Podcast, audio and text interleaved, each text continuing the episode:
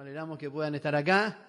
Eh, y los pastores que vienen de camino, esperamos que el Señor también les pueda guardar. Amén. Bien, va a quedar con nosotros nuestro amado pastor Ariel Ibáñez, que en esta mañana nos va a compartir también de la hermosa palabra del Señor. Tiene usted toda la libertad de poder anotar, escribir, ya eh, si en algún instante en medio de la enseñanza a usted les, les surge una duda o algo, anótelo y al final puede también hacer las preguntas, de acuerdo como el pastor también lo vaya él dando las oportunidades. Amén. Bien, Señor Jesús les bendiga, pastor. Pero el apóstol responde las preguntas. ¿ya?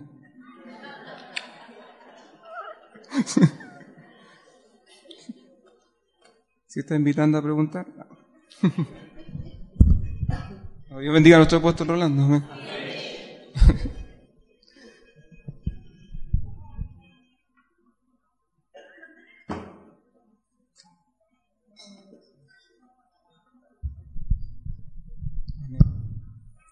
Bien, hermanos, Señor nos, nos ayude. ¿Ya? Muy buenos días a todos. El Señor les bendiga. Eh, el Señor nos ayude también para, para lo que vamos a compartir. Y gracias, Señor, también por esta oportunidad. Yo quiero invitarle, por favor, el libro de Deuteronomio capítulo 6, verso 4.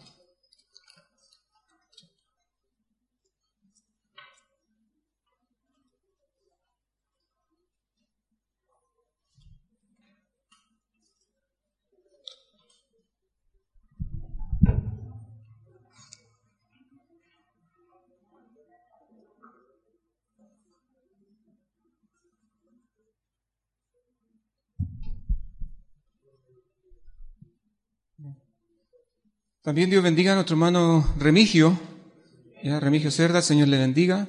Hermano Jorge también, el Señor le bendiga. Amén. Bienvenidos también en esta mañana. Ya el Señor le bendiga en gran manera. Pastor Roberto. Ah, también ahí llegó. Eso. Dios bendiga a nuestro pastor Roberto. Sí, estaba aquí. Está quietecito.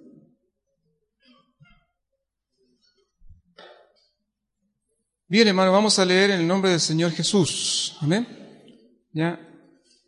eh, a la cuenta de tres, ya. Uno, dos y tres. Todos juntitos. Uno, dos y tres.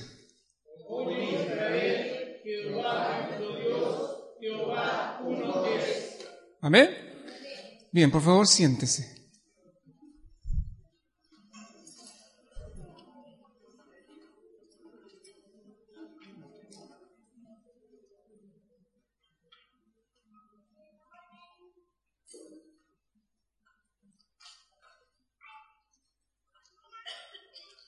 Hermano, yo vamos a ir eh, leyendo unas cositas que están acá también.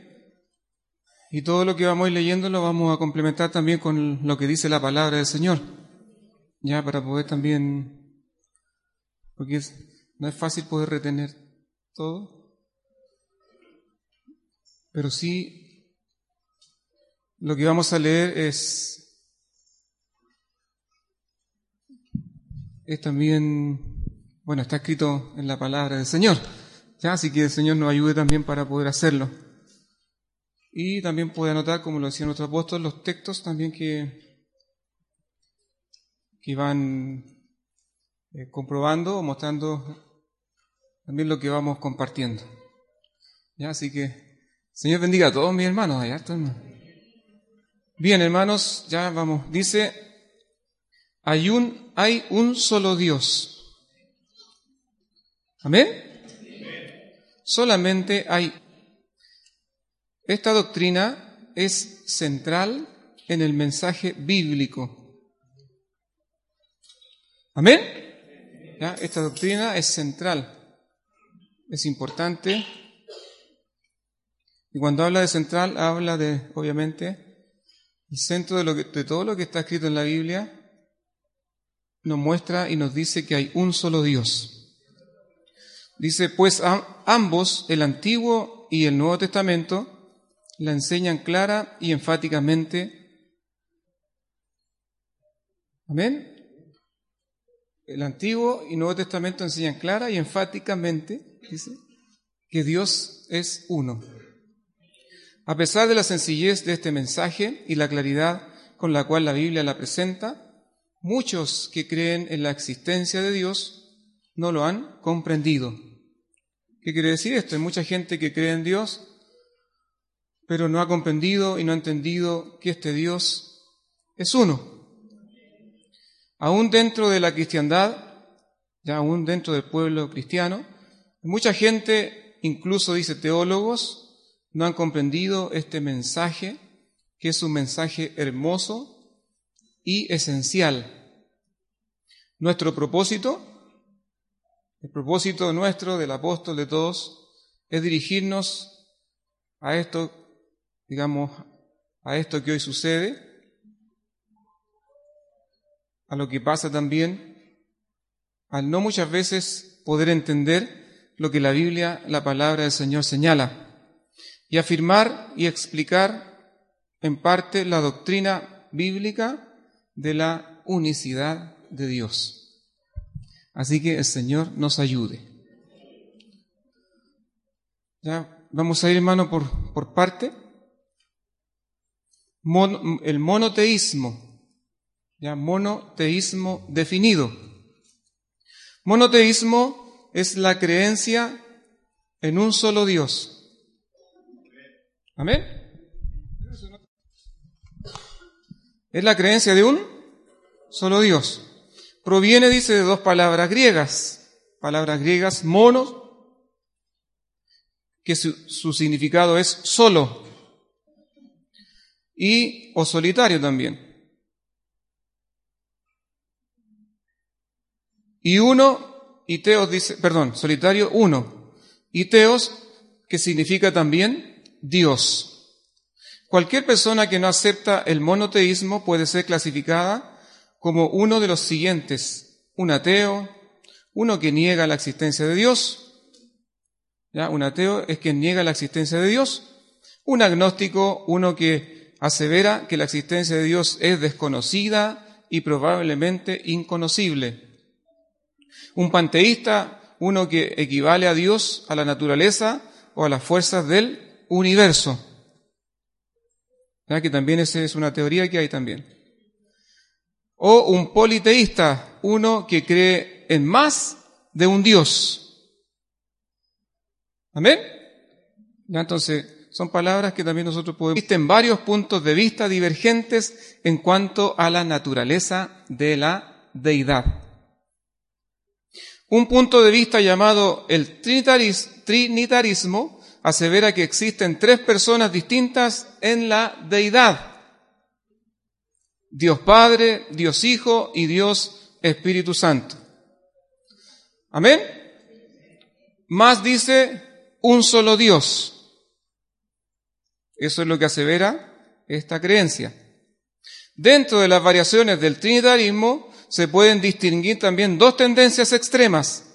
De un lado, algunos trinitarios enfatizan la unicidad de Dios sin tener un entendimiento cuidadosamente desarrollado de lo que significarían tres personas distintas en la deidad. ¿Qué quiere decir esto? Que algunos dicen ser trinitarios, pero no saben el por qué. ¿Ya? Usted les pregunta y ellos no saben, no, entienden el por qué o la razón. Entonces ahí donde muchas veces, yo sé, no sé si usted ha tenido la oportunidad de conversar, yo creo que sí, con ellos. Entonces, donde muchas veces también ellos entran en algunas contradicciones también, porque no están claros en lo que ellos creen o en lo que ellos dicen en poder entender. Amén. ¿Ya? Entonces, eso, perdón. También, claro que sí, ¿ya? Para ellos también, claro. De otro, de otro lado dice, otros trinitarios enfatizan la división en tres, en tres de la Trinidad, hasta el punto de creer en tres seres autoconscientes y su punto de vista es esencialmente triteísta. ¿Ya? Dice además del trinitarismo existe también la doctrina del binitarismo, que es la creencia en dos.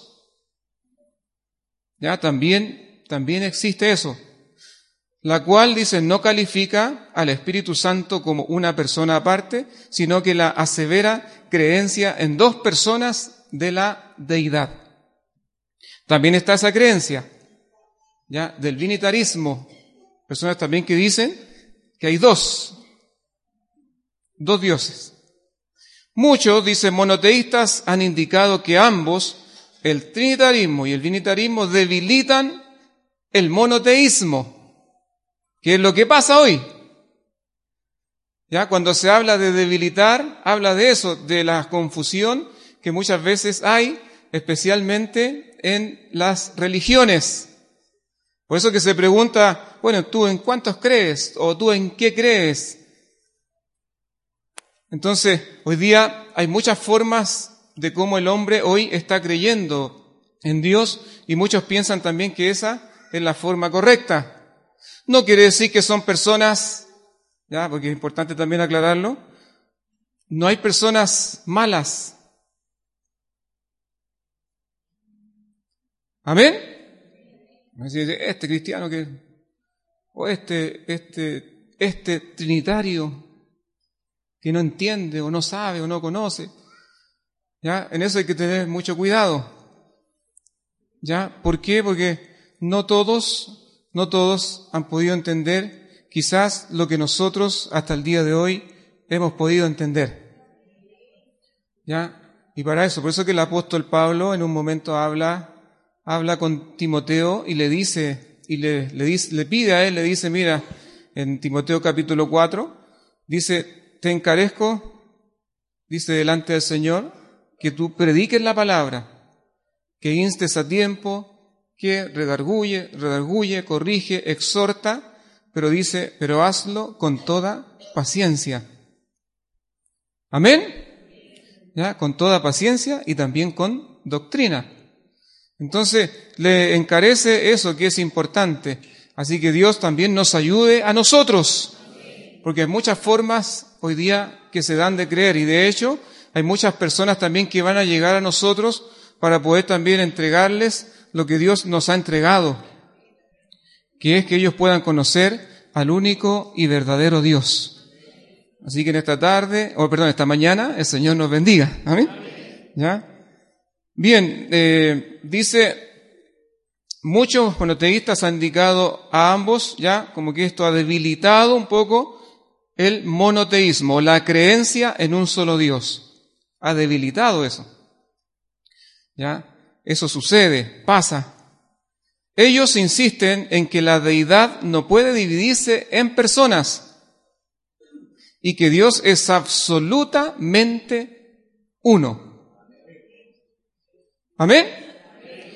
Estos creyentes en el monoteísmo estricto caen en dos categorías una categoría severa que hay solamente un Dios, pero lo hace por negar de una manera u otra la plena deidad de Jesucristo.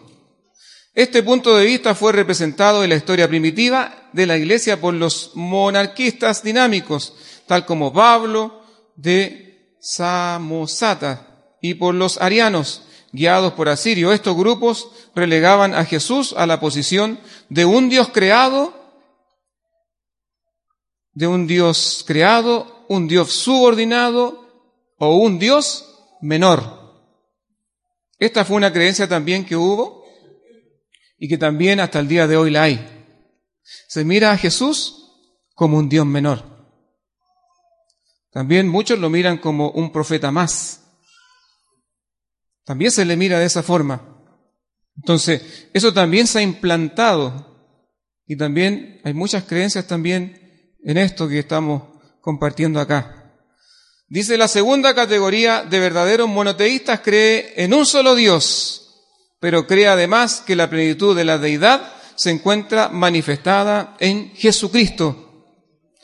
Ellos creen que Padre, Hijo y Espíritu Santo son manifestaciones, modos, oficios o relaciones que el único Dios ha demostrado al hombre. Amén. ¿Ya?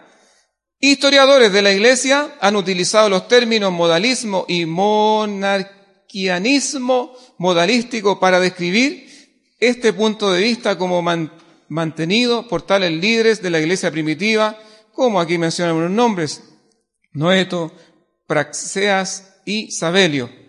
En el siglo XX, los que creen en ambos, en ambos la unicidad invisible de Dios y la plena deidad de Jesucristo, usan frecuentemente el término unicidad para describir su creencia. También usan los términos un solo Dios y el nombre de Jesús para apodarse, mientras que los que resisten este punto de vista a veces usan las designaciones engañosas y despreciativas. Solo Jesús. ¿Cuántos han escuchado eso? ¿Cierto? Solo Jesús, como que había alguien ya por ahí, bueno, yo me imagino que también usted se ha encontrado, como que nos denomina a nosotros como los solo Jesús. Había una secta también que había tiempo atrás que salió ahí, que se llamaba los Jesús solo. Y no era los solo Jesús, era los Jesús solo. Entonces, era una secta. Entonces ellos los eh, comparaban también con nosotros y también nos decían que nosotros éramos un grupo sectario también por lo mismo. ¿Ya? Porque así nos, llamaban y nos decían que éramos también los solos Jesús. Ahora, aquí voy con esto, aquí está un poquito esto, ¿ya? Dice, los solos Jesús o una nueva cuestión. ¿Ya? Oh, bueno, ¿qué es esto? Esta es una nueva cuestión que se inventó. no sé, también pasa eso. ¿Y esto qué es lo que es? No, es una cosa por ahí que salió. ¿Ya?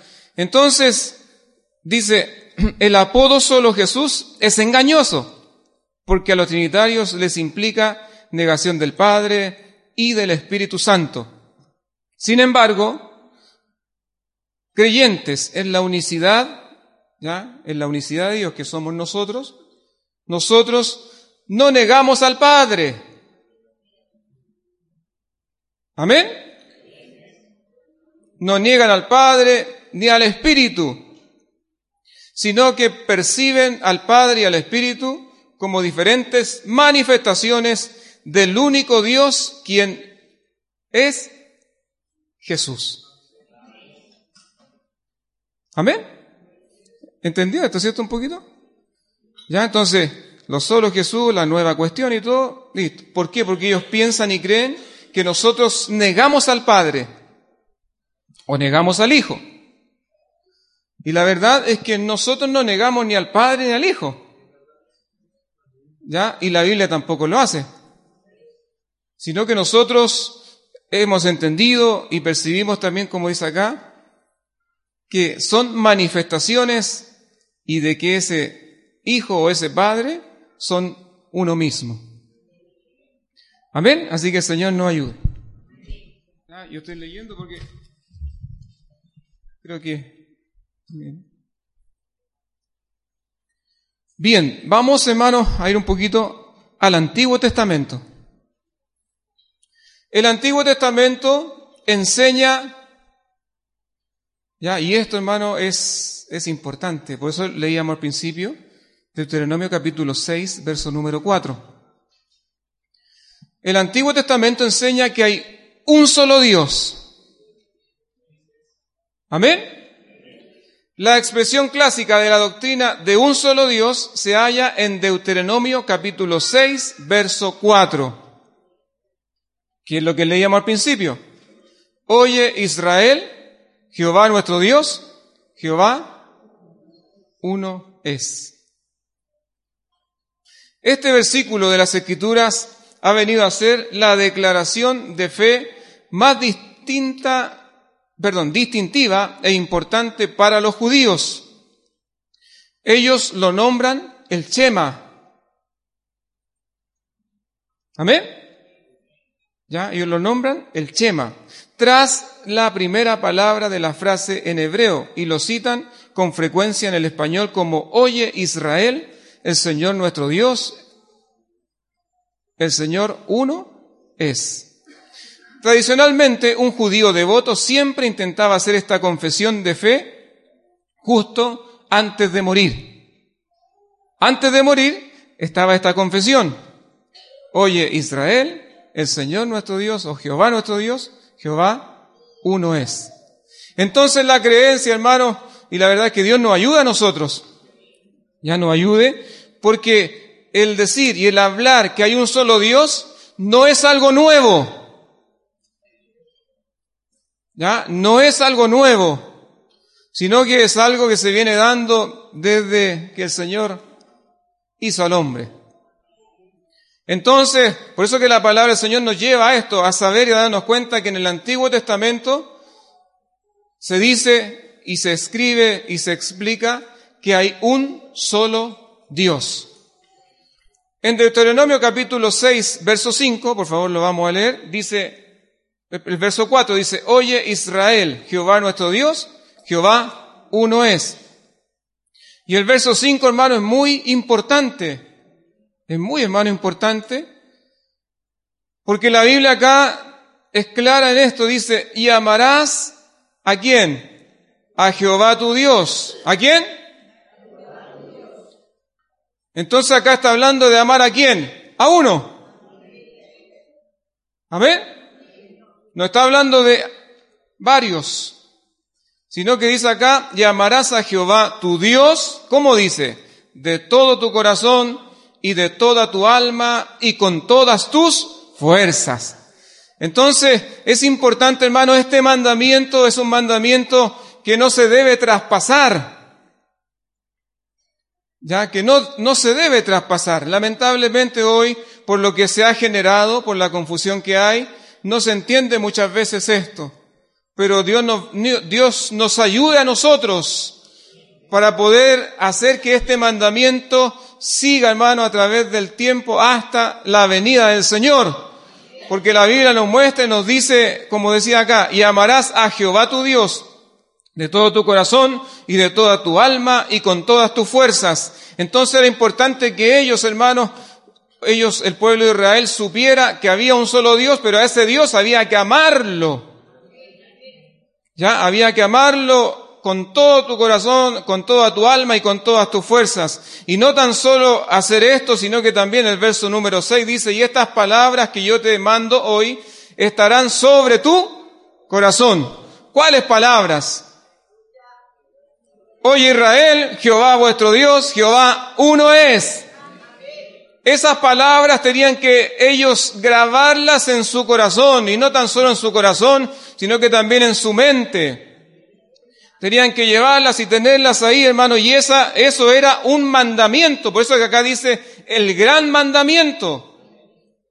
Y el gran mandamiento era señalado de esta forma. Oye Israel, Jehová vuestro Dios, Jehová, uno es. ¿Y qué había que hacer con esto? Dice la Biblia, la palabra del Señor continúa y dice, y estas palabras que yo te mando hoy estarán sobre tu corazón. ¿Y qué vas a hacer? y las repetirás a tus hijos y hablarás de ellas estando en tu casa y andando por el camino y al acostarte y cuando te levantes y las atarás como una señal en tu mano y estarán como frontales entre tus ojos y las escribirás en los postes de tu casa y en tus puertas. O sea, en todas partes había que poner, hoy Israel, Jehová vuestro Dios, Jehová uno es. Ahora, ¿por qué tenía que hacerse de esa forma? Porque el hombre tiene una inclinación, hermano, a adorar, a buscar otros dioses. Es por eso que acá, ahí voy a leer un poquito acá, dice, en Deuteronomio capítulo 6, verso 5, dice, Dios siguió el anuncio del versículo anterior con un mandamiento que requiere una completa creencia en amor hacia el cómo el cómo el único y solo Dios, perdón, hacia Él como el único y solo Dios. Y amarás a Jehová tu Dios de todo tu corazón y de toda tu alma y con todas tus fuerzas. Debemos notar la importancia que Dios pone en Deuteronomio capítulo 6, verso 4 y 5. Él manda, Él manda, dice, que estos versículos sean colocados dentro del corazón Amén. Versículo 6. Enseñados a quién? A los niños. Todos los días. Versículo 7. Atados en la mano y en la frente. Versículo 8. Escritos en los postes y en las puertas de las casas. Amén. Entonces, hermanos, era importante también este gran mandamiento. Los judíos ortodoxos obedecen a estos mandamientos hoy literalmente por atar. ¿Ya? Por atar dice tefillín. Vamos a explicar un poquito qué es esto. Filacteria dice, entre paréntesis, filacterias. En sus antebrazos izquierdos y en sus frentes cuando oran y por colocar, dice Mesusad, en sus puertas y portones. Tefillín son pequeñas cajitas amarradas al cuerpo con ataduras de cuero y ya, tefillín es una cajita como dice acá, que eran cajitas que tenían también ataduras de cuero y ellos tenían que amarrarlas también, ya, en, como dice acá, en sus antebrazos izquierdos. Entonces ellos tenían que llevarlas, tenían que llevarlas siempre, este mandamiento, esta orden, tenían que llevar ese mandamiento que decía, oye Israel, Jehová vuestro Dios, Jehová uno es. Tenían que también atarlos a su cuello, tenían que también ponerlos en las casas. Entonces, era muy importante también ese mandamiento que a ellos se les había dado. Dice, tefillín son pequeñas cajitas amarradas al cuerpo con ataduras de cuero y mesusat son contenedores en forma de rollo de pergamino. Dentro de ambas clases de contenedor hay versículos de la escritura escritos a mano por un hombre piadoso quien ha observado ciertos ritos de purificación. Los versículos de la escritura generalmente son Deuteronomio capítulo 6, verso 4 al 9. Ahí está y también Deuteronomio capítulo 11 del verso 18 al verso 21. Acá este hombre también se cuenta acá una experiencia, ya dice, en un viaje que él realizó donde dice, juntamos la información mencionada arriba, ellos la juntaron, intentamos comprar tefillín, fueron a comprar esas cajitas, Dice, el mercante judío ortodoxo dijo que él no vendía tefillín a cristianos porque ellos no creen en ni entienden la, la reverencia apropiada hacia estos versículos de la escritura. Entonces no quiso venderle porque él no podía vender eso a cualquiera. No era para cualquiera, no era para aquellos que no creían en lo que ellos iban a comprar. Entonces, él les dice eso y dice, porque ellos dicen no creen ni, en, ni entienden la reverencia apropiada hacia estos versículos de la Escritura. Cuando, cuando citamos Deuteronomio capítulo 6, verso 4 y explicamos nuestra completa adherencia a Él, dice que cuando ellos explicaron que ellos también creían en un solo Dios, dice que este hombre él, así en, en, en, algo hermoso que a él le sucedió, dice que sus ojitos le brillaron y tuvo una expresión de alegría. Dice, y explicamos nuestra completa adherencia a él, sus ojos brillaron de alegría y nos, y nos prometió venderlo sobre la condición de que trataríamos el tefillín con cuidado y respeto. Entonces, no era llegar y entregar eso a cualquiera que no creía. Esa importancia era la que ellos le daban a este mandamiento. Ese valor le daban ellos a este mandamiento. Ese y otro más también. Dice, su cuidado, dice, demuestra la gran reverencia y profundidad de creencia que tienen los judíos para el concepto de un solo Dios. Entonces ellos respetan de tal forma su creencia que ellos no pueden transgredir ni traspasar las leyes. Por eso que Dios nos ayuda a nosotros. Y esto, hermano, viene de tiempos antiguos. No es de ahora, sino que viene desde esos años, que a ellos se les hace ver la importancia de la creencia en un solo Dios. Amén. Muchos otros versículos de la Escritura en el Antiguo Testamento afirman enfáticamente el monoteísmo. Estricto. Los diez mandamientos empiezan con, ¿qué dice los diez mandamientos? El primero dice, Éxodo capítulo 20, no tendrás dioses ajenos delante de mí. Amén. Ya, entonces esto habla del monoteísmo, la creencia en un solo Dios. Era tan estricto, hermano, esto, que el pueblo no podía tener más dioses del que ya tenía. No podía, porque era un mandamiento dado por Dios. También en Deuteronomio capítulo 5, verso 7, dice, Dios enfatizó este mandamiento por declarar, declarar, perdón, que Él es un solo Dios celoso. Por favor, leámoslo ya. Deuteronomio capítulo 5, verso número 7.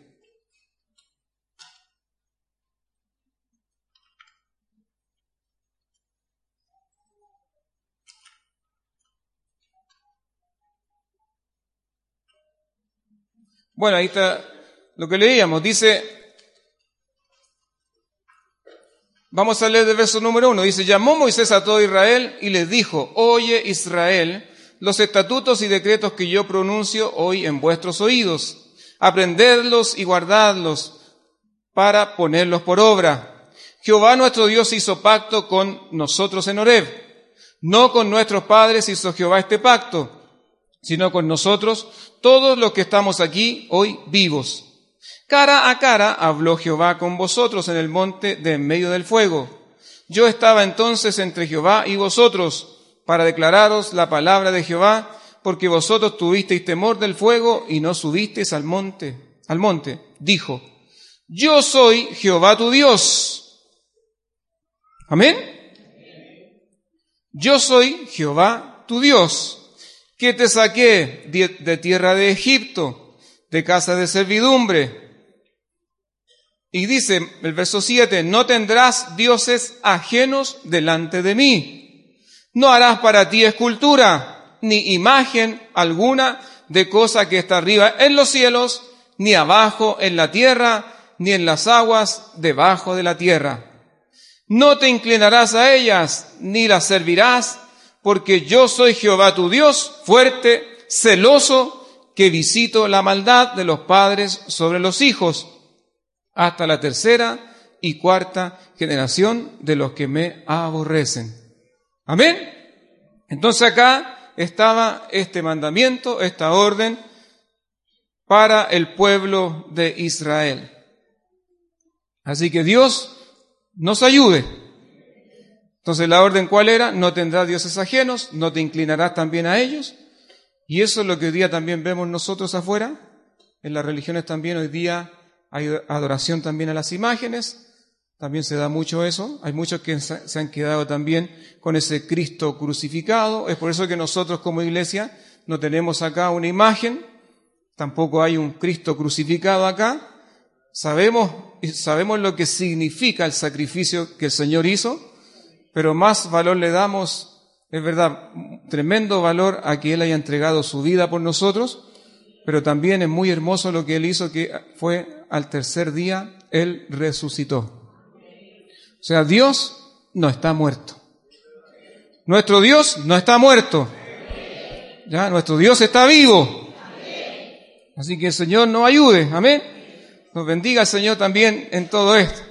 Entonces, el Antiguo Testamento, como decíamos, muestra también la existencia de un solo Dios.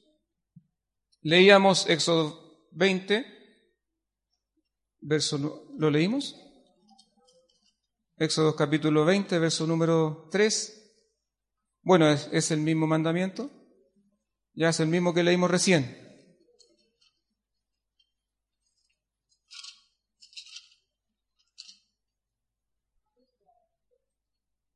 No tendrás dioses ajenos delante de mí.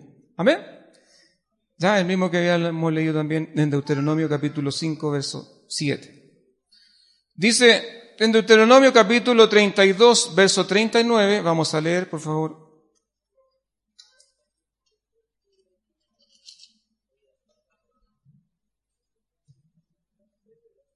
Sí, Deuteronomio capítulo 32 estamos viendo que hay un solo Dios en el Antiguo Testamento, ¿ya? Por favor.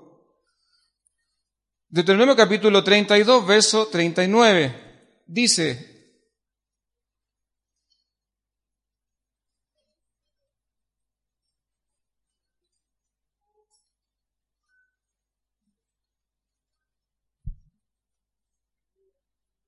¿Lo tiene? Dice, ved ahora que yo, leamos justito, uno, dos, tres.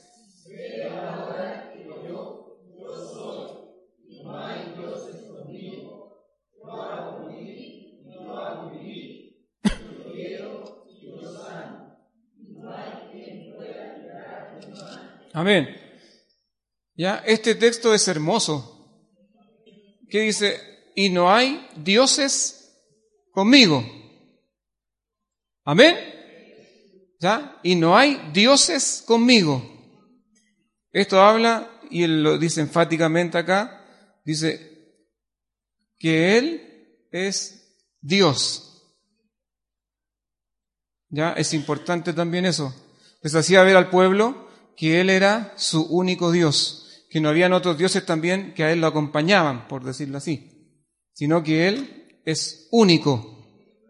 Que hoy día también también se, dice también un Dios, un Dios más grande, después viene un Dios más pequeño y después viene otro más pequeño, que es Dios Padre, Dios Hijo, Dios Espíritu. Entonces, también se interpreta de esa forma. Pero la Biblia acá es clara donde nos dice que no hay dioses con Él, que Él es el único Dios. Amén. Bien, dice, eh, leímos Deuteronomio capítulo. Dios dijo que no hay ningún otro Dios con Él.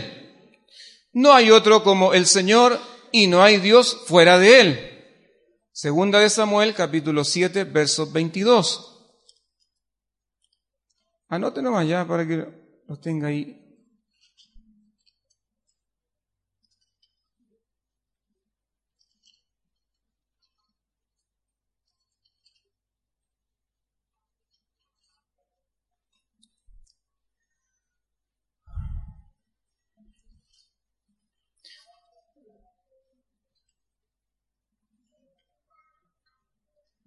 ¿Lo tiene? Dice, por tanto, dice, tú te has engrandecido, Jehová Dios, por cuanto no hay como tú, ni hay Dios fuera de ti, conforme a todo lo que hemos oído con nuestros oídos. Amén. Hay un solo Dios en el Antiguo Testamento. Eso es lo que estamos viendo, ¿ya? Primera de Crónicas, capítulo 17, verso 20.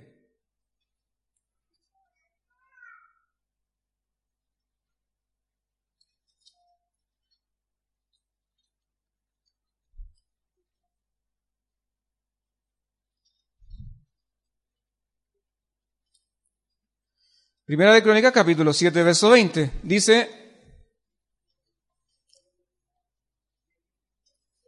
Ah, perdón, 17. Sí, amén. 17, amén.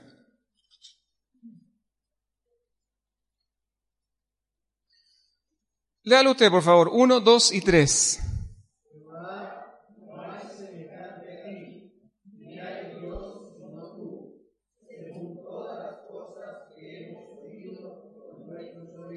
Amén.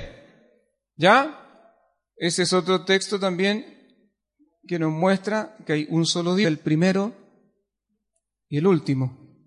¿Ya? Ni lo será después de mí. Yo, yo Jehová, y fuera de mí no hay quien salve. También es importante eso, porque también la misma frase la vamos a encontrar en el Nuevo Testamento. O sea, no la misma, obviamente, pero sí el trasfondo de esto. A quien le pertenece también la salvación.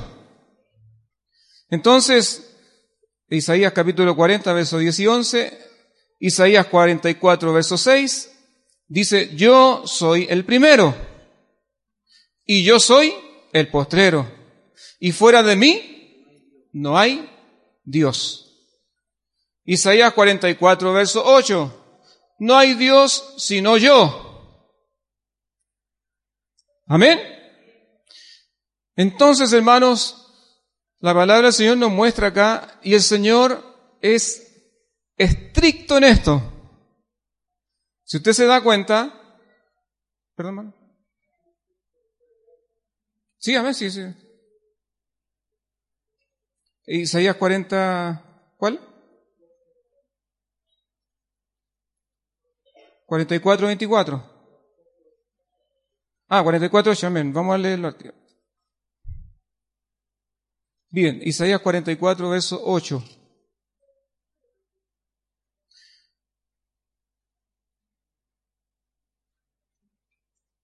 Dice, perdón. Amén. Dice, no temáis ni os amedrentéis. No te lo hice oír desde la antigüedad y te lo dije. Luego vosotros sois mis testigos. No hay Dios sino yo. No hay fuerte no conozco ninguno. Amén. No conozco ninguno. Por eso que también de antes decía que a Él le pertenece también esto, el señorío, Él no lo comparte con otro. Por eso que Él decía, no hay dioses conmigo. Amén. No hay dioses conmigo, dijo Él también, lo que leíamos anteriormente. Eh, Isaías 44, verso 24, dice, yo Jehová lo que, perdón, que lo hago todo, que extiendo, que extiendo solo los cielos, que extiendo la tierra por mí mismo, dice Isaías 44, verso 24. Isaías 45, verso número 6, dice, no hay más que yo. Isaías 45, verso número 6. Para que se sepa desde el nacimiento del sol y hasta donde se pone que no hay más que yo. Yo Jehová y ninguno más que yo. Amén. Isaías 45, verso 21 y verso 22.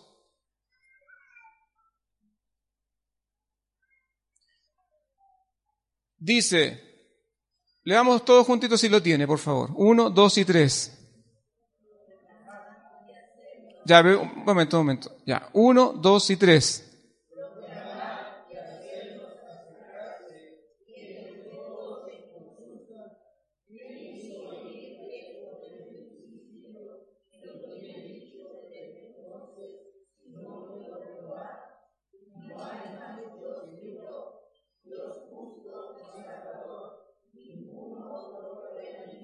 Amén.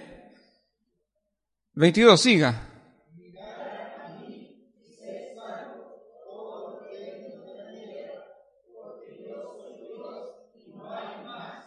Amén. Ya, y acá encontramos ya la palabra salvación, que después la vamos a ir viendo un poquito adelante. Entonces, es claro, es clara la palabra del Señor cuando nos dice y nos muestra en el Antiguo Testamento que hay un solo Dios. Amén. Ya leíamos recién Isaías 45, vamos, tenemos también Isaías 46, verso 9. Anótelo usted nomás, después lo podemos leer. Ya son textos que reafirman también que hay un solo Dios. Y Isaías 48 también es importante leerlo. Ya, Isaías 48, verso número 11. Este también lo vamos a leer.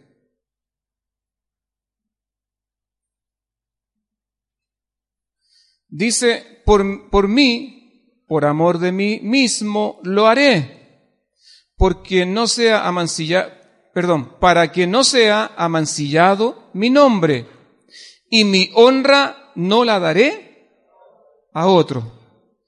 Aquí hay palabras que ya van saliendo. Teníamos salvación, teníamos honra y acá tenemos también honra. La salvación le pertenece a uno solo.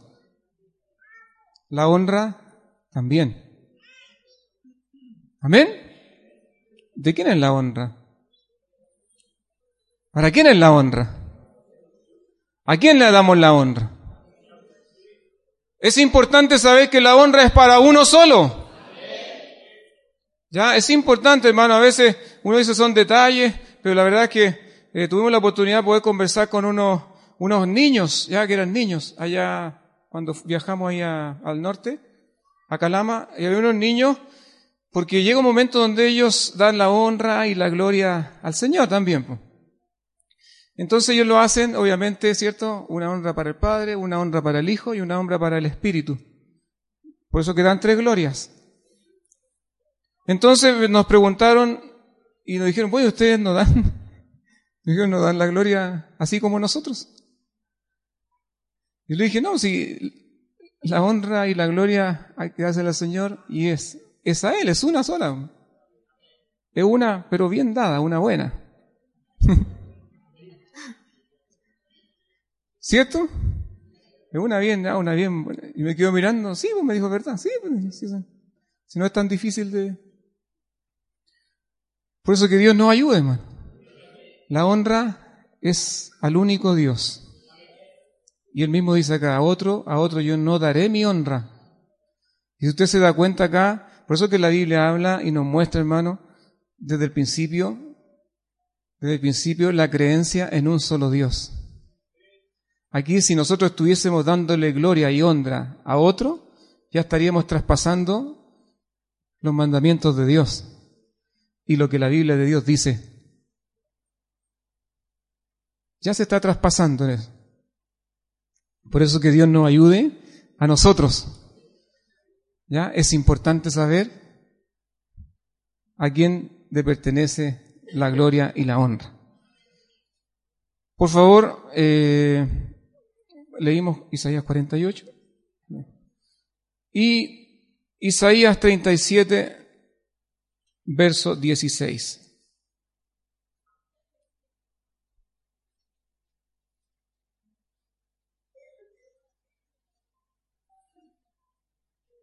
Dice Jehová de los ejércitos, Dios de Israel, que moras entre los querubines.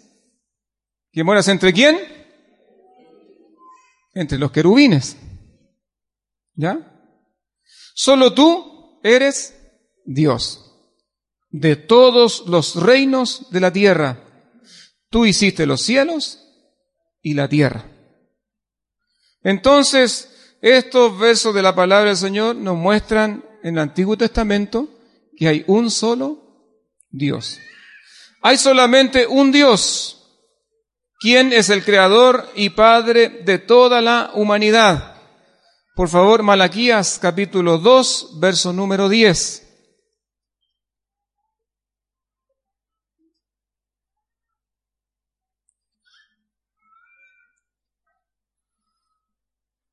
Malaquías capítulo 2, verso número 10.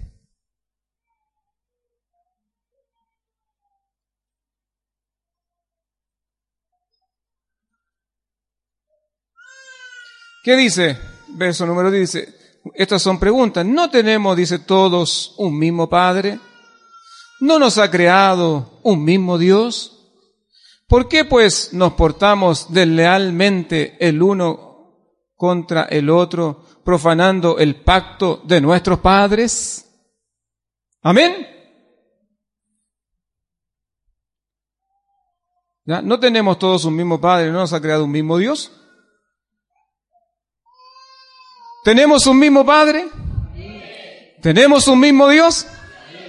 Entonces acá hace esta, ¿y por qué os portáis deslealmente? Y en eso, hermanos, Dios nos ayude mucho. Como decía también el texto anterior, nuestro Dios es un Dios celoso. A Él es la gloria. A Él es la honra. A Él le pertenece, hermano. Él es el creador de todas las cosas. Pues acá decía, Tú hiciste los cielos y también la tierra, en Isaías 37, lo habíamos leído. ¿Ya? Entonces dice, en breve el Antiguo Testamento habla de Dios en términos de ser uno. Muchas veces la Biblia llama a Dios el Santo. ¿Ya? Salmo también. Isaías también dice, pero nunca los dos, nunca los dos santos. Amén. Ya habla de el santo. Salmo 71, verso 22, Salmo 78, verso número 4. Isaías también, capítulo 1, verso 4. Dice, pero nunca habla de dos santos o tres santos. ¿Perdón? Ah, ya, muy raro. Dice en breve el Antiguo Testamento habla de Dios en términos de ser uno. Muchas veces la Biblia llama a Dios el Santo. Salmo 71, verso 22. Salmo 78, verso 4. Isaías capítulo 1, verso 4. Isaías 5, verso 19. Isaías 5, verso 24.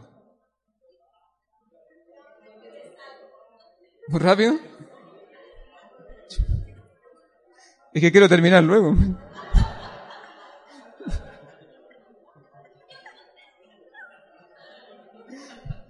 Me pasa el tiempo.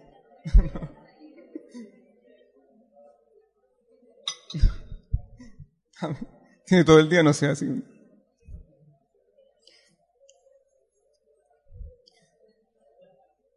Si supieran lo que es estar aquí, hermano. No es fácil. Porque uno va mirando sus rostros y uno se va dando cuenta.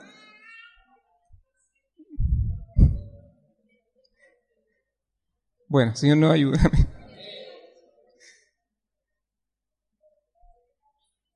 Ya, ahora sí. Salmo 71, verso 22. Salmo 78, verso, verso 41, habla de el santo, de él verso 4, 78, verso 4, perdón, verso 41. ¿Cómo faltan los lentes acá? Ya, 78, verso 41. Isaías, capítulo 1, verso 4. Isaías 5, verso 19 y 5, 24. ¿Ya? Pero dice, nunca habla de los dos santos o los tres, o los tres santos o muchos santos. Amén habla de uno. Una observación común en algunos de los trinitarios acerca de la doctrina antiguo testamentaria de la unicidad de Dios es que solamente tenía la intención de enfatizar su unicidad en contraste a las deidades paganas. Claro. ¿Ya? De esa forma quieren justificar su creencia. ¿Ya? Los, algunos trinit trinitaristas quieren justificar también esa creencia, eh, justificarla también con las creencias paganas, diciendo que, bueno, mejor que creamos en esto a creer en, en lo pagano, ¿ya? en lo del mundo, en imágenes y todo lo demás. Dice, pero que él, dice, en las deidades paganas, pero que él todavía exista como una pluralidad, dice, sin embargo, si este razonamiento fuera cierto, ¿por qué no lo hizo claro Dios? ¿Por qué no han entendido los judíos una teología de personas, sino que han insistido en un monoteísmo absoluto, los judíos? Miremoslo del punto de vista de Dios. Supongamos que Él, si quiso excluir, dice, cualquier creencia en una pluralidad en la deidad? ¿Cómo podría hacerlo utilizando terminología ya existente? ¿Qué palabras fuertes podría usar para comunicar su mensaje a su pueblo? Es verdad. Al pensarlo, nos daremos cuenta de que él usó el lenguaje más fuerte. Y usó un lenguaje, un lenguaje fuerte el Señor. Dijo, no tendrás dioses ajenos. No hay otro fuera de mí. No hay otro que salve. A otro no hay gloria. No hay dioses conmigo. ustedes se dan cuenta, no son mensajes suaves. Esto ustedes tienen que traspasarlo a sus hijos, a los hijos de sus hijos. Tienen que llevarlo ahí, en sus brazos, tienen que llevarlo en la frente, tienen que ponerlo ahí en las puertas. No era fácil eso.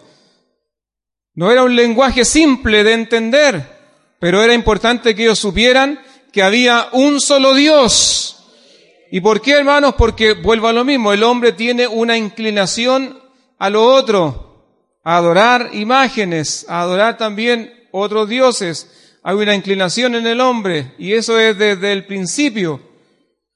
Ya, desde el principio así fue. Es por eso que Dios siempre, hermano, ha tenido que, en, ocupar un término, luchar contra esto, porque hasta el día de hoy, lamentablemente se da mucho esto. Si usted hoy día es día viernes, día viernes, ¿qué día es? Día viernes santo. Ya hay una tradición en, este, en esta Semana Santa. Hay tradiciones, tradiciones de hombres. Ya hay tradiciones de hombres en esta semana. Hay hombres que se van a obtener de una cosa y de otra y de otra. Y la verdad es que lamentablemente eso es una tradición. Nosotros estamos acá en la iglesia hoy dándole gracias al Señor porque un día Jesucristo el Señor resucitó. Amén. Y creemos también en esta verdad maravillosa que hay un solo Dios. Así que Dios nos ayude. Entonces dice, al pensarlo, dice, nos daremos cuenta de que Él usó el lenguaje más fuerte que se hallaba disponible para describir la unicidad absoluta. En los precedentes versículos de las Escrituras en Isaías, notamos el uso de palabras y frases como, como la que le decía yo, ninguno, ninguno más. Nada hay semejante a mí, dice, nada hay semejante a mí. No hay más que yo, solo, por mí mismo, y uno. Entonces todos estos lenguajes, ninguno, ninguno más. Nada hay semejante a mí. No hay más que yo, solo, dice, por mí mismo, y uno. ¿Se han dado cuenta ustedes de eso? Por eso que Dios nos bendiga, hermanos. Ciertamente Dios no podría clarificar más que no exista absolutamente ninguna pluralidad en la deidad. Y es verdad eso, hermanos. Si no, el Señor lo hubiese dicho. La gloria para mí, pero también para acá. ¿Cierto? También podría haberlo dicho. No, Estoy yo, pero también hay otro. También podría haberlo dicho. Yo salvo, pero también hay otro que te puede salvar. También podría haber dicho eso la palabra de Dios. Pero el Señor fue enfático en esto. No hay otro. A otro no mi gloria. Yo soy absoluto. Y a otro o en otro no hay salvación. Sino que en uno solo. Amén. Así que el Señor nos ayude. Amén. No hay break.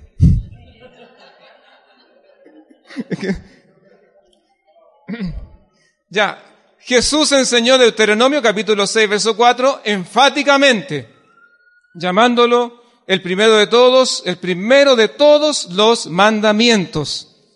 Ya, en Marcos capítulo 12, verso 29 y verso 30. ¿Qué dice ahí? Marcos usted va a encontrar lo mismo que hallamos en el Marcos capítulo 12.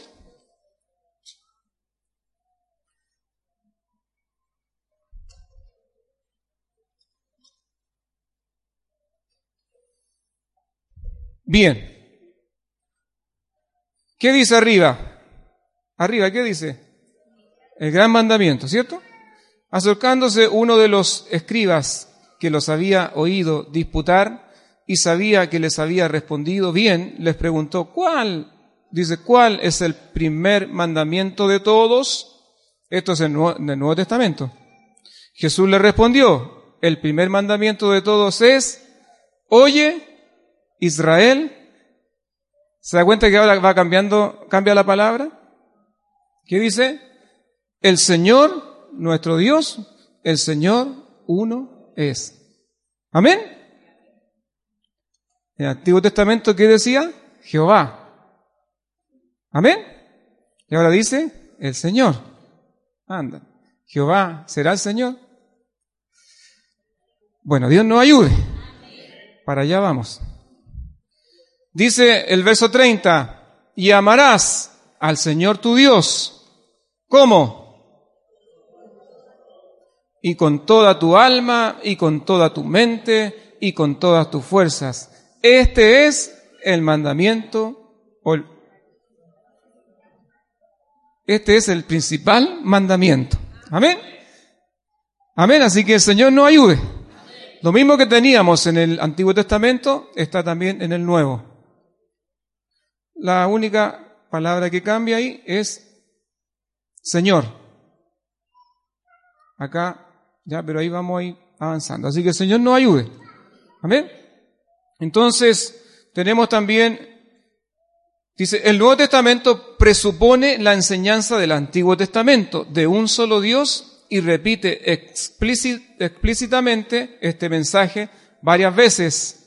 Por favor, Romanos capítulo 3, verso número 30.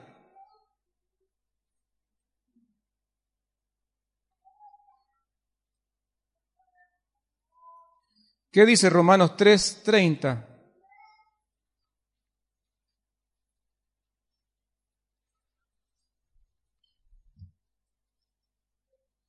¿Lo tiene? ¿Lo puede leer, por favor?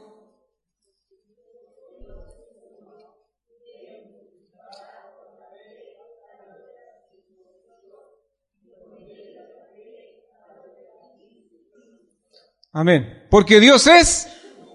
¿Se da cuenta que eso se, se, traspasó a través de los años? Que se cumplió lo establecido en un principio cuando se les dijo que ellos tenían que hablar al pueblo, llevarlo, escribirlo, traspasarlo, hasta, hasta ese instante así había sido.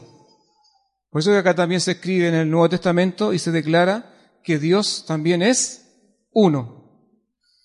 Eh, primera de Corintios capítulo 8, verso 4.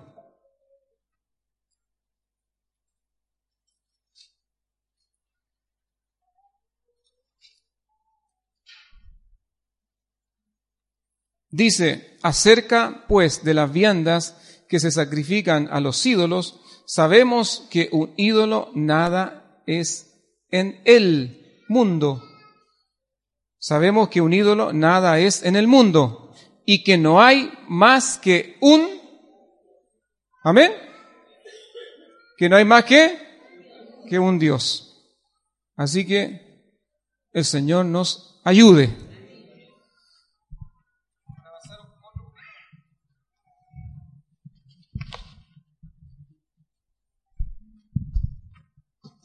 Entonces acá tenemos, hermano, como conclusión esta, ya, bueno, acá hay otros textos más, eh, Gálatas capítulo 3, verso 20, por favor lo puede anotar, donde dice también que Dios es uno, Efesios capítulo 4, verso 6, Primera de Timoteo capítulo 2, verso 5.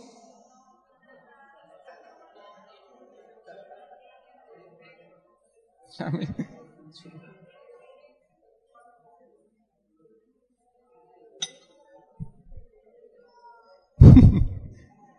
Amén, ya. Gálatas 3:20. Efesios capítulo 4, verso número 6. Primera de Timoteo capítulo 2, verso 5. Santiago 2, verso 19. Y este texto es muy hermoso. Porque dice, ¿tú crees que Dios es uno? ¿Qué dice? Bien hace. ¿Cuántos hemos hecho bien en creer que Dios es uno? Y lo otro hermoso es que dice, también los demonios creen. O sea, los demonios también saben que Dios es. Imagínense. Bueno, Dios nos ayude. Los demonios saben que Dios es uno.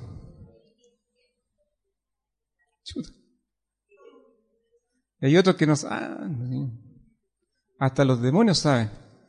Y, no tan solo saben, sino que también dice que tiemblan. Y eso es hermoso. Ellos saben que hay un único Dios que es capaz, hermano, de poder detener al enemigo. Y ese Dios se llama Jesucristo. Pero eso es para otro, para otro pastor. Amén. Ya, el Señor nos ayude. Amén. Entonces tú crees que Dios es uno, bien haces, también los demonios creen y también tiemblan. ¿Ya? Así que imagínese usted. Los demonios fuera nomás. Nuevamente la Biblia le llama a Dios el Santo. Primera de Juan, capítulo 2, verso 20. Amén. Bien.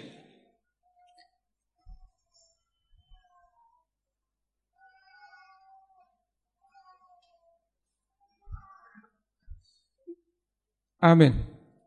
Dice una... No se refiere tan solo al pueblo de Israel. Dice, siempre el pueblo de Dios se ha identificado con el mensaje de un solo Dios. Dios escogió a Abraham porque él estaba dispuesto a abandonar, ¿qué cosa? Los dioses de su nación y de su padre y adorar al único Dios verdadero. Génesis capítulo 12, verso 1 y verso 8. Y esto es hermoso lo que hizo Abraham. Dios lo escogió y el hermano pudo conocer al Dios verdadero. Así que si en esta tarde hay alguien que no conoce al Dios verdadero, queremos presentárselo en esta hora. El Dios verdadero se llama Jesucristo. ¿Cuántos conocemos a ese Dios verdadero? Abraham, Dios lo consideró, Dios lo vio, lo tomó a él. Génesis capítulo 12, verso número 1. ¿Qué dice? Léalo nomás si lo tiene. 1, 2 y 3. Vete.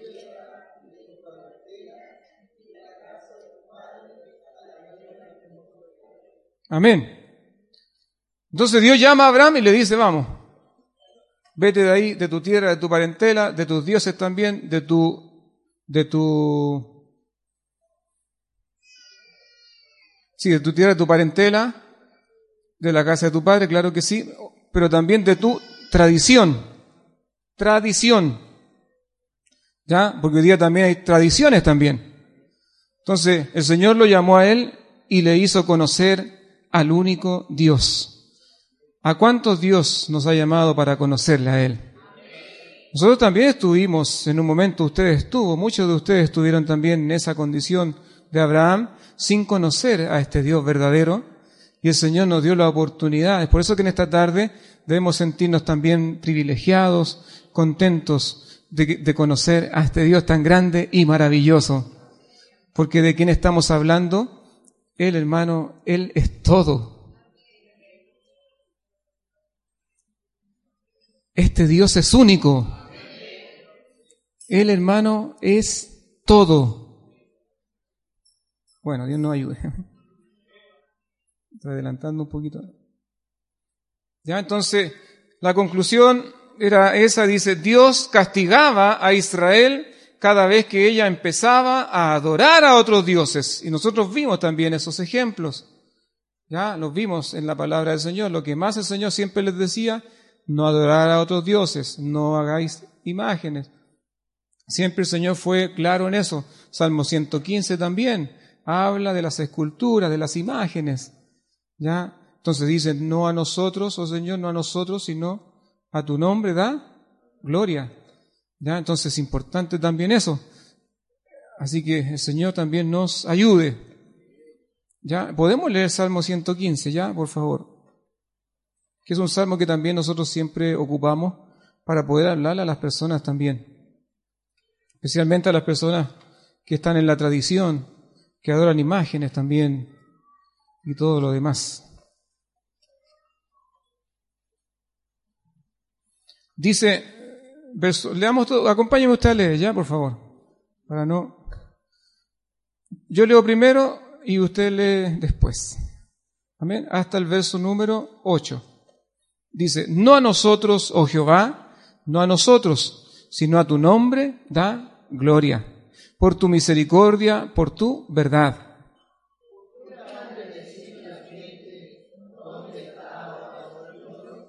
Nuestro Dios está en los cielos. Todo lo que quiso, ha hecho.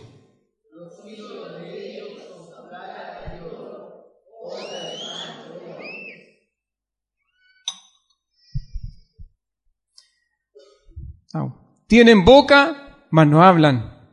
Tienen ojos, mas no ven.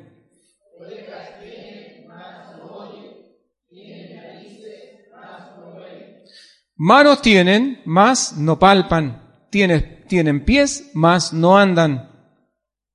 No hablan con su garganta.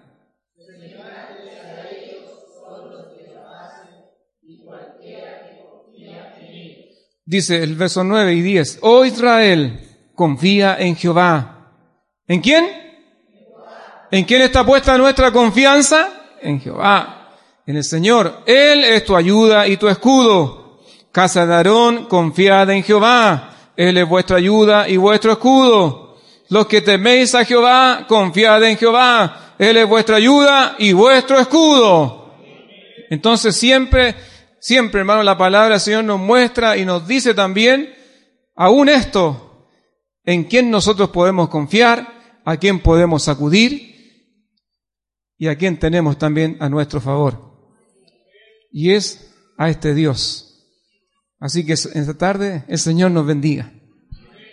Ya dice, el Salvador vino al mundo mediante una nación Israel y mediante una religión, el judaísmo, en la cual la gente se había purgado finalmente del politeísmo. Eran monoteístas del todo. Hoy en día Dios todavía demanda una adoración monoteísta. ¿Una adoración? Si vamos al libro de San Juan capítulo 4, verso 24, dice, dice que el Señor es el Espíritu y Él está buscando adoradores que le adoren en espíritu y en verdad. ¿A quién? A Él. ¿Se imagina usted? Por eso que el Señor, acá es clara la palabra, bueno, lo que está escrito acá y la palabra del Señor también, donde dice que Él anda buscando adoradores. Porque hoy día, hermano, también se ha perdido mucho eso. La adoración a un único Dios. Así que en esta tarde, ¿cuántos de los que estamos acá hemos venido a adorar a un único Dios? ¿Puede usted levantar sus manitos ahí sentadito y adorar a este único Dios? A este único Dios, la gloria, la honra, hermano, a Él.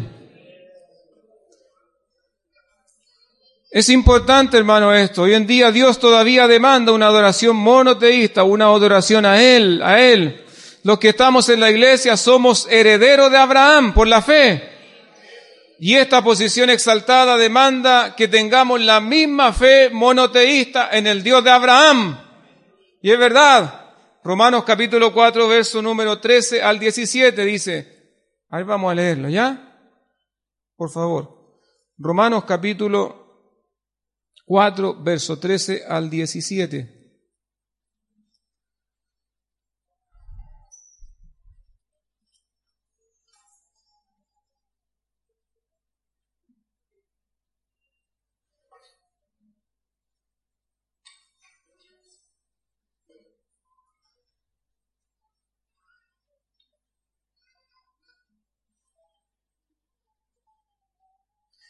Dice, porque no por la ley, por la ley fue dada a Abraham o a su descendencia la promesa de que sería heredero del mundo, sino por la justicia de la fe. Porque si los que son de la ley son los herederos, vana resulta la fe y anulada la promesa, pues la ley produce ira, pero donde no hay ley tampoco hay transgresión.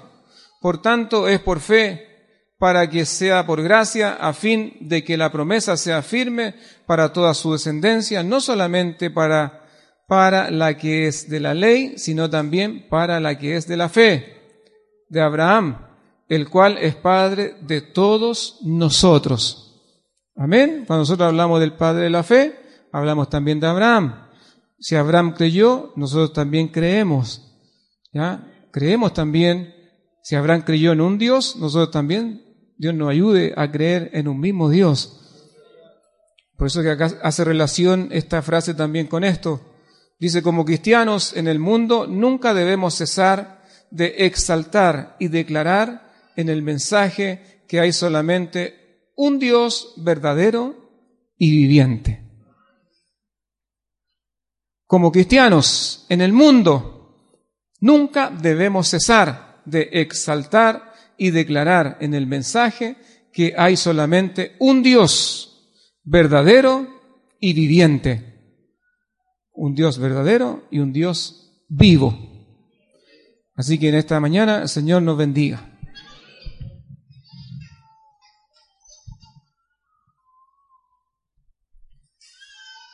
Señor nos ayude. Ya entonces ahí vimos, vimos también a este único Dios en el Antiguo Testamento y también vimos algunos versos del Nuevo Testamento que habla de que hay un solo Dios. Ahora, hermanos, es bien importante, ya, y haciendo caso a nuestro apóstol, muy, también de las teofanías.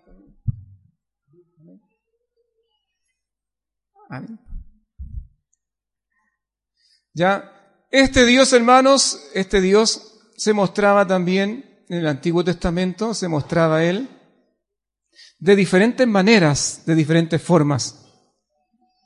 Y eso no quiere decir, como volvemos al principio, que habían varios dioses, no, sino que era un Dios manifestado de diferentes maneras. Y esas manifestaciones, a esas manifestaciones de Dios se le llama teofanías. Amén. ¿Ya? ¿Cómo se le llama? Teofanías, manifestaciones de Dios. Una de las maneras en las cuales Dios se reveló en el Antiguo Testamento y trató al hombre al nivel de un hombre, de un hombre, era por medio del uso de teofanías. De esa forma Dios se mostraba en el Antiguo Testamento. Una teofanía es una manifestación visible de Dios. Y normalmente la consideramos como siendo temporal en su naturaleza. ¿Ya? Teofanías, apariciones de Dios. ¿Cuántos recuerdan alguna de ellas? ¿Saben? para que me ayudes. La zarza, ¿cierto? Éxodo capítulo 3, cuando el Señor se le aparece ahí a Moisés, la zarza dice que ardía y no se consume.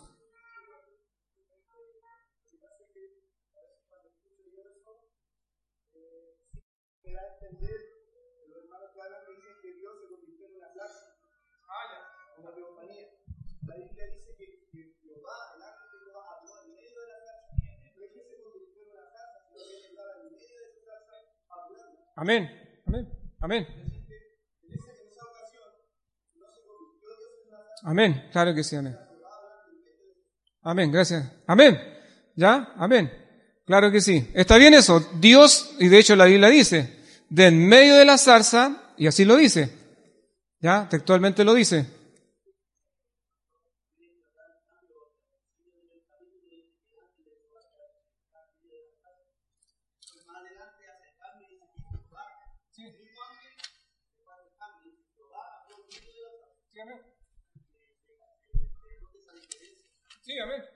Sí, ya eso también lo tenemos, porque hay momentos donde Dios se mostraba. A ver, la Biblia habla del ángel de Jehová y también habla de Dios. ¿Ya? Entonces también Dios se mostraba también. ¿Ya? De, las dos maneras. ¿Amén? Ya, pero eso lo, está un poquito más adelante. Pero sí, está bien, Dios habló en medio de la zarza. Ya, no es que Dios se convirtió en... Amén. Ya era su, su poder manifestado ahí. Amén. Al igual que la nube. Ya también era una manifestación. Entonces, esas son algunas de las teofanías. Ya dice, una teofanía es una manifestación visible de Dios y normalmente la consideramos como siendo temporal en su naturaleza. ¿Está bien eso, apóstol? ¿Está bien, cierto? ¿Sí, amén? Amén. ya, amén. Y normalmente dice la consideramos como siendo temporal en su naturaleza, siendo temporal. Ya es algo que es y ya después luego termina, se va. ¿Ya? Como hemos visto, Dios le es invisible al hombre. Para hacerse visible, Él se manifestaba en una forma. Claro que sí. Y está bien, con lo que decía también nuestro hermano Daniel, claro que sí, porque imagínense que, ya, lo que dice nuestro pastor Red tiene, tiene razón, Moisés no se quedó con la zarza. Porque Moisés podía haberse llevado la salsa a la casa y en la salsa ponerla ahí, y todos los días la salsa rezarle y orarle. No se quedó con eso porque él sabía que era una manifestación. Ya, es importante también saber eso. Ya, no era la zarza, sino que era lo que había ahí, cómo Dios estaba mostrando ahí. Y así también lo otro. Ya, así también las otras manifestaciones. Génesis capítulo 15, verso número 1, 15, 17, y 18, verso 1, 33. Anótenlo nomás, después usted lo puede también leer en casa, ¿ya? Ah, ya. Génesis 15, verso 1, 15, 17 y 18, 1 y 33, ¿ya? Entonces, también dice más abajito, Dios apareció a Jacob en sueño y como un hombre y como un hombre. Génesis también 28.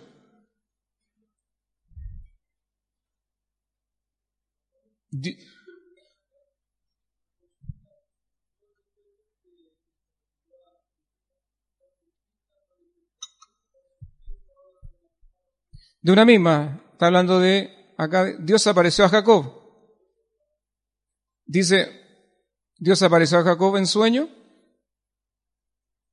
Ah, no, perdón, ¿cuál había dicho yo? Dios apareció a Abraham.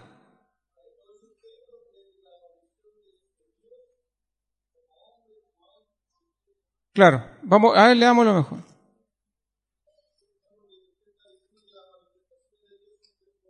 Sí.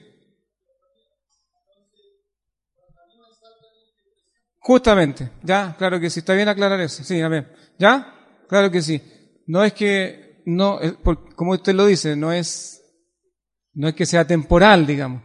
Dios siempre, siempre se manifestó. Claro que sí, ¿ya? Pero sí en casos puntuales. Por ejemplo, ya se aparece Moisés, eh, a Moisés en la zarza, ¿ya? Pero eso fue ahí, puntual a él. ¿Ya? Y luego se aparece en otro lugar de otra forma. Y luego se aparece de otra forma en otro lugar.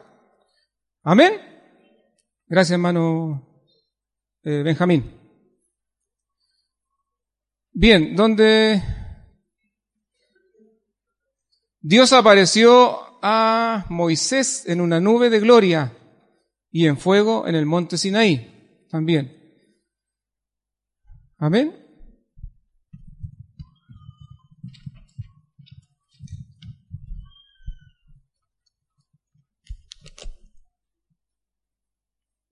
También dice, Dios se manifestó a la vista de todo Israel mediante truenos, relámpagos, en una nube, en una voz de trompeta, humo, fuego, terremotos. De muchas formas se mostró el Señor. A Elías también se le mostró el Señor también, como teofanía. Job también dice que él vio un torbellino. Ya, Job capítulo 38, verso número 1, 42, verso 5. Varios de los profetas también, algunos vieron visiones también. Ya, entonces, estas son apariciones o teofanías.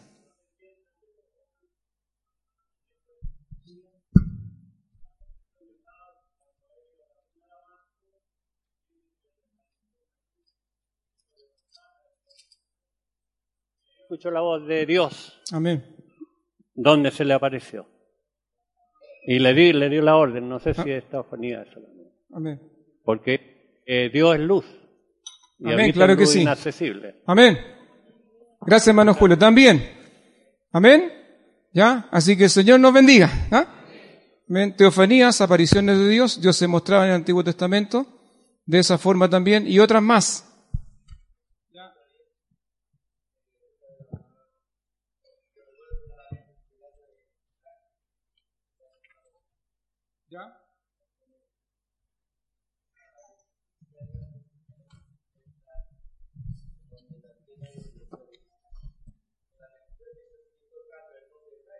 De, la- de las apariciones o teofanías de Dios.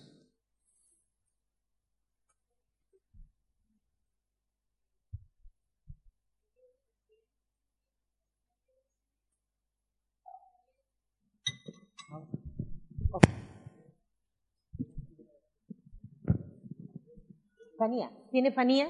¿Tiene fanía? O sea, pues sí, claro que sí. ¿No? No, esto, Teo viene de Dios. Ya, claro que sí. Pero sí, yo creo que... Claro, la Biblia dice que se disfraza de ángel. que nosotros podamos diferenciar, amén, entre una teofanía y una, una fanía, una falsa manía.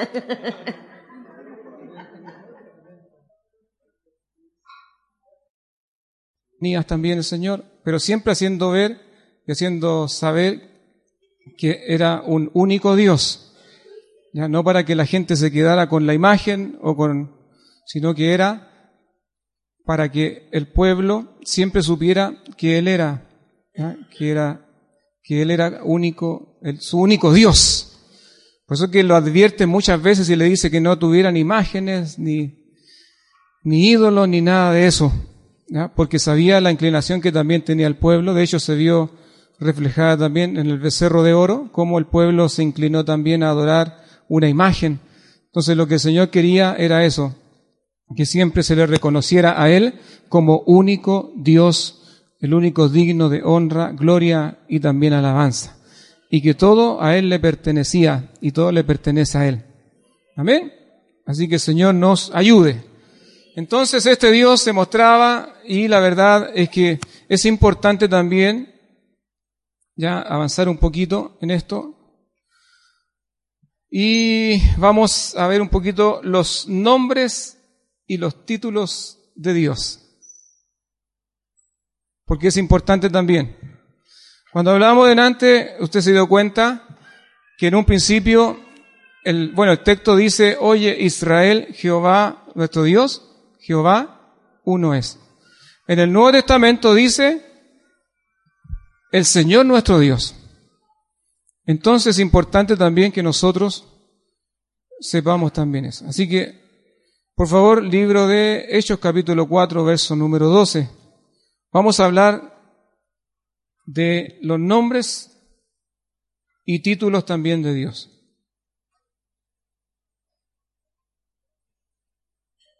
12. ¿Qué dice? Y en ningún otro hay salvación, porque no hay otro nombre bajo el cielo dado a los hombres en que podamos ser salvos.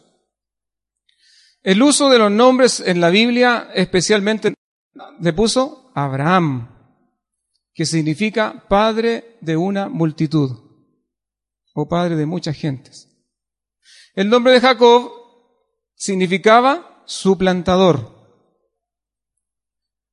o engañoso también. Luego le cambia el nombre y le pone, ¿cómo le pone?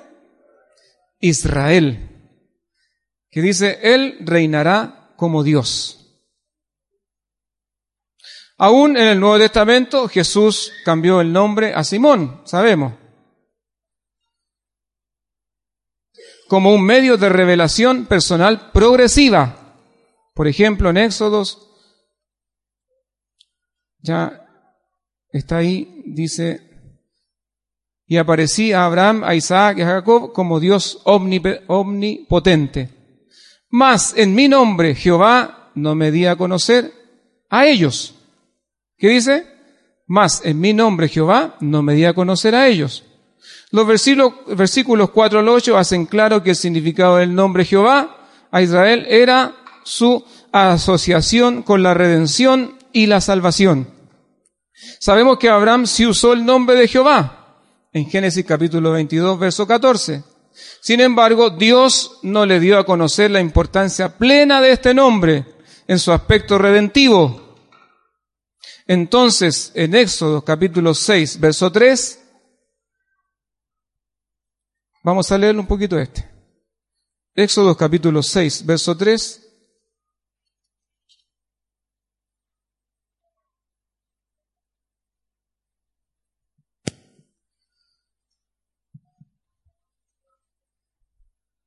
En Éxodo capítulo 6, verso 3 dice, Dios prometió revelarse a su pueblo en una manera nueva.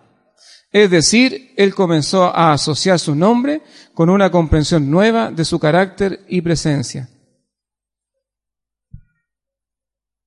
Entonces dice, además de usar nombres para manifestar su carácter, Dios usó su nombre para manifestar su presencia en la dedicación del templo.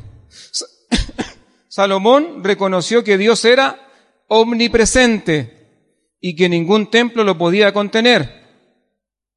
Primera de Reyes capítulo 8, verso 27. Recordarle a Dios de su promesa, mi nombre estará allí. Primera de Reyes capítulo 8, verso 29. Aunque la omnipresencia de Dios no podía ser restringido al templo, sin embargo la plenitud de su carácter, como representado por su nombre, podría morar allí. Es verdad. Aunque la omnipresencia de Dios no podía ser restringido al templo, sin embargo dice, la plenitud de su carácter como representado por su nombre podría morar, podía morar allí. Salomón siguió orando para que todos los pueblos de la tierra conozcan tu nombre. Aquí se empieza a pedir, se empieza a anunciar para que ya se diera a conocer el nombre que era muy importante y también relevante. Dice, una vez más, esto vincula el nombre de Dios con una revelación de su carácter. Dios mismo usó el concepto de su nombre para representar la revelación de su naturaleza y poder. Él le dijo a Faraón, y a la verdad yo te he puesto para mostrar en ti mi poder y para que mi nombre sea anunciado a toda la tierra. Entonces ya ya el Señor consideraba que era importante que se empezara a mencionar que Él tenía un nombre. Amén. Bien, vamos a avanzar un poquito. Dice Éxodo capítulo 23, verso 21. Lo puede anotar también ahí, donde Él el nombre de Dios representa su autoridad al igual que su poder. Bien, el Señor nos ayude, amén. ¿Ya? Entonces el Señor empezó a anunciar que se iba a dar a conocer el nombre. Bien, vamos a avanzar un poquito más ya para poder cerrar esta idea, ¿ya? No, no, no la idea dice. Cuando llegó el cumplimiento del tiempo, ¿ya? Cuando llegó el cumplimiento del tiempo, Dios sació los anhelos de su pueblo y se reveló en todo su poder y gloria mediante el nombre de Jesús. Amén. ¿Ya? ¿Mediante el nombre de quién? De Jesús. Jesús es el equivalente griego del nombre hebreo diversamente traducido como Jesúa. O Jesúa, como alguien decía por ahí. ¿Ya? Edras capítulo 2, verso 2, usted lo anota ahí. ¿Ya? O también dice, o Josué, Éxodos 17, verso 9. Ambos, Hechos 7:45 y Hebreos 4:8, demuestran que Jesús es el mismo, demuestran que Jesús es el mismo nombre que Josué. Jesús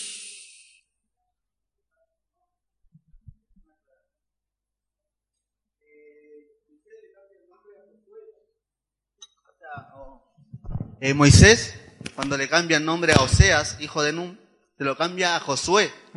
Y siempre quedó la incógnita de por qué. Y ahora, se, ahora como usted lo está explicando, es por eso, para decir que el nombre de Jesús ya se había manifestado en el Antiguo Testamento, con el nombre de Josué. Amén. Pero sí nos había dado a conocer el nombre Jesús. Amén. Amén. ¿Ya? Entonces, ya dice Jesús Ah, perdón. Ah, Jesús significa Jehová Salvador. Amén. ¿Qué significa? Jehová nuestro sal, Jehová nuestro Salvador, o Jehová es salvación. Es por eso que el ángel dijo, ya, y dará a luz un hijo y llamará su nombre Jesús, porque él salvará a su pueblo de qué? De sus pecados. Mateo capítulo 1, verso 21. La identificación del nombre de Jesús con la salvación es particularmente evidente porque el hebreo, porque el hebreo para Jesúa, Jesúa es prácticamente idéntico al hebreo para salvación. Significa lo mismo. Especialmente ya que el Antiguo Testamento hebreo no usaba vocales de escritos. De hecho, la concordancia exhaustiva dice, traduce literalmente a Yeshua como, bueno, aquí tiene alguna, Yeshua dice, y la palabra hebrea para la salvación como Yeshua, me gustaría haberlo puesto ahí. Y la palabra hebrea para la salvación como Yeshua, aunque otros han llevado el nombre Josué o Jesús.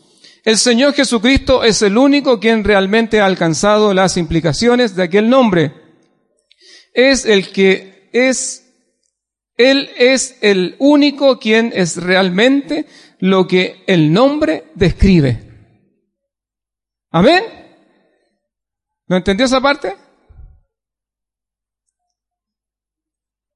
¿Por qué? Uno puede decir, ¿por qué? Yo, mi, mi nombre tiene un significado. El suyo también. Pero es muy difícil que nosotros cumplamos con lo que nuestro nombre nos dice. Porque nuestro nombre, todos los nombres nuestros significan algo. Pero el nombre de Jesús cumple realmente con lo que significa. Jesús es Salvador. ¿Jesús es qué? Salvador. Entonces nadie puede poner en duda eso. Amén. ¿Ya? Bien, eh, seguimos un poquito para ir. Dice, Jesús es la culminación de todos los nombres de Dios del Antiguo Testamento, y exaltado que jamás ha sido revelado a la humanidad. Yo pensé que iba a decir amén. Es el nombre más alto y exaltado que jamás ha sido revelado a la humanidad. Claro, ya bueno. No quería terminar de esta forma, pero... Hermano, la verdad es que lo que pasa es que es, es harto lo que, porque uno buscando, buscando ahí la semana, leyendo, buscando todo es bastante... Eh, ¿Ya? Pero yo quiero ir terminando porque también me dijeron que ya estábamos pasados de la hora. ¿Ya? Entonces Jesús es la culminación de todos los nombres de Dios del Antiguo Testamento, el nombre más alto y exaltado, que jamás ha sido revelado a la humanidad. Dice, por favor, Isaías capítulo 52, verso 6, dice, por tanto mi pueblo sabrá mi nombre en aquel día. Porque he aquí, ¿cierto? Yo mismo que hablo, estaré presente. Y ahí se empieza, hermano, a profetizar. Lo profetizó Isaías, Isaías 52, y también lo profetizó también. Amén. Dice la iglesia del Nuevo Testamento es identificada por el nombre de Jesús. Actualmente Jesús dijo que nosotros seríamos aborrecidos por todos por causa de su nombre. Mateo 10, 22. La iglesia primitiva fue perseguida por el nombre de Jesús.